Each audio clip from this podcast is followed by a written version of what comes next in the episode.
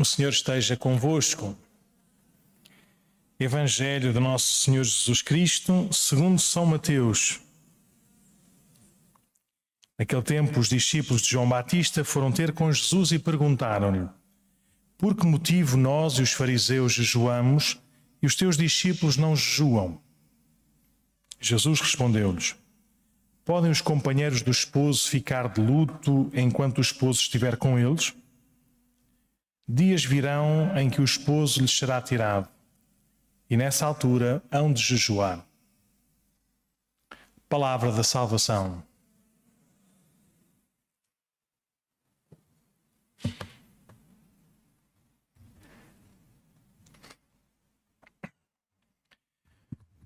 Então, os textos da, da liturgia da Quaresma, destes 40 dias, deste caminho até, até à Páscoa, vão-nos eh, vão -nos ajudando a, a, preparar essa celebração pascal.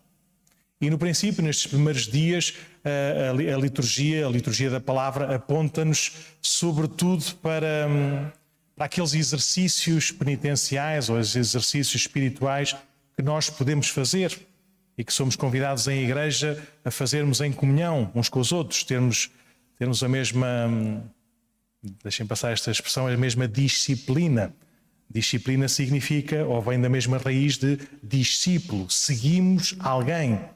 E temos a mesma disciplina porque ouvimos a mesma palavra, seguimos a mesma pessoa, queremos que Ele habite em nós. Claro que de uma forma única e distinta, porque todos nós temos as nossas, a nossa história, as nossas, os momentos também da nossa, da nossa história, mas há uma, há uma palavra, há uma proposta, há um caminho com passos uh, certos e seguros que podemos percorrer. Uns mais depressa, outros mais devagar, uns a dançar, outros a sofrer, uns ao pé coxinho, outros o que seja. Mas é o mesmo caminho, Jesus. Então, neste, nestas propostas que, que, que, nos foram sendo uh, recordadas desde até antes de, de Jesus encarnar, tomar esta nossa condição humana, uma dessas propostas tem a ver com o jejum. E nós sabemos nós sabemos desde sempre. Acho eu que todos nós ouvimos os nossos pais, sobretudo se calhar a nossa mãe, a dizer: não comas doce, que daqui a um bocado tens que ir para a mesa.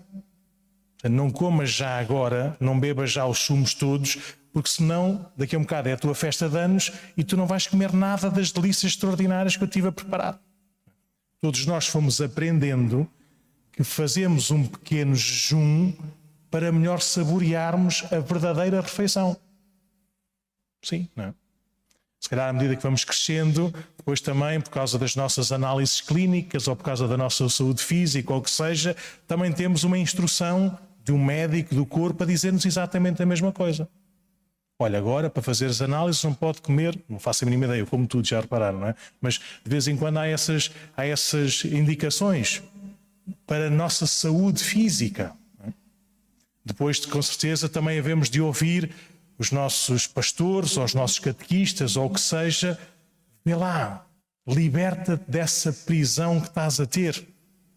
Aquilo que parece que tu estás a, viver como se fosse a tua absoluta segurança, não dês atenção. Dá, oferece, esquece-te. Às vezes até nem é preciso ser o, ser o diretor espiritual a recordar isto. É qualquer um de nós, no seu exame de consciência, passa um dia, olha, Hoje não vi telenovela nenhuma. Olha, hoje nem sequer andei no telemóvel. Olha, hoje nem me lembrei de comer. E o que é que aconteceu? Foi um dia em cheio. Um dia disponível para os outros, um dia de serviço, de serviço constante, um dia de, olha, um dia de retiro, um dia de oração, um dia em que estava de facto preenchido a transbordar e não ocupado, não é, a, a, a pesar. Todos nós temos essa experiência mais ou menos assim religiosa ou não religiosa que precisamos de abrir espaço para que alguém entre, para que algo faça parte da minha vida, tenha tempo, lugar, disponibilidade mental para isso. E por isso estes exercícios de piedade, estes exercícios espirituais próprios da Quaresma, podem começar por ser apenas isso, eu dizer a mim próprio, e cuidado, se nós dizemos com muita pompa e circunstância, quem vai ouvir normalmente não é Deus, é o outro. É? Se eu anuncio a toda a gente, olha, agora não vou lanchar, não é? estou tramado. Pelo menos era isso que me acontecia todas as sextas-feiras quando eu estava no seminário.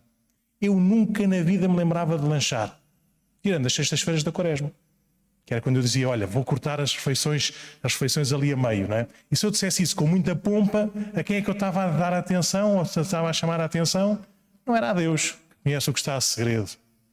É, não era a Deus que, que antes de eu dizer já me, já me queria capacitar para eu fazer sinceramente. Eu queria fazer aquilo como um ato de vaidade, eu queria fazer aquilo um ato de orgulho, de fazer qualquer coisa para, para achar que estava a ser um bom, um bom herói, um bom, um bom discípulo, é um bom caminhante. Quem, quem vinha para me, para me ceifar as pernas, linguagem futebolística, né? era, era o outro, era o tentador, era o mentiroso. Por isso, no princípio, se calhar nós propomos fazer qualquer coisa e é bom, é bom começarmos a articular. É? Então, ouvimos estas passagens de hoje. Na primeira leitura, Deus, pelo profeta Isaías, a dizer: Vocês fazem as coisas, mas sabem porque é que não está a funcionar? Porque estão a fazer em, a seco, estão a fazer só para vocês. Estão a fazer para cumprir serviço, como despachar assim ocupações, marcaram certo, para depois continuarem a vossa vida ainda pior, porque sem consciência. Porque pensam erradamente que já fizeram tudo de bem e por isso têm bar aberto, ou via, via verde, não é? Para fazerem o que quiserem. Vocês honram com os lábios, fazem jejuns de coisas que querem saber o que é que é, que não me interessa nada, mas depois roubam, maltratam, não ajudam, não se interessam por ninguém. Acham mesmo que a minha palavra, a minha proposta para a vossa vida leva-vos a isto? Acham mesmo que o jejum verdadeiro leva à má disposição? Acham mesmo que abrir-se a mim, à minha presença, ao meu espírito, leva a vocês tratarem-se mal uns aos outros? Então não, não, não desconversem. Jesus, Deus não fala assim, mas pronto. Mas para mim, se calhar, eu tenho que ouvir assim desta maneira. Não, é? não desconversem. Não se armem em bons na vossa religião, mas tão maus ou tão longe da minha palavra, da minha lei, do meu mandamento. No, no Evangelho, Jesus também diz isto mais ou menos. Uh, diante de, daqueles bons religiosos, os discípulos de João Batista, os fariseus, que vão ter com Jesus a dizer: Mas é mau aquilo que nós estamos a fazer? Nós jejuamos. E os teus discípulos não jejuam porquê? Então, isto agora é, é, outra, é outra religião, é outra norma, não é? E Jesus diz: Não, eh, vocês fazem muito bem. E os meus discípulos também hão de fazer muito bem mas eh, os exercícios têm a ver com a relação. Por isso há tempo para tudo. Há tempo para se alegrar com essa presença, com essa comunhão, e há tempo para esperar e desejar que essa comunhão seja plena, seja inteira, seja completa. Quando o Senhor, quando o noivo lhes for tirado, e foi-nos tirado, nós ainda não vivemos plenamente essa, essa comunhão mesmo que em cada missa, como é óbvio, é Ele inteiro que está aqui presente, como um sacramento. Por isso, é, vai nos alimentando e vai abrindo espaço para que depois, quando chegar a nossa hora, quando chegar o nosso dia, o nosso momento, podermos vê-lo face a face e amá-lo tal como Ele é, neste amor inteiro, neste amor completo que Ele é desde sempre.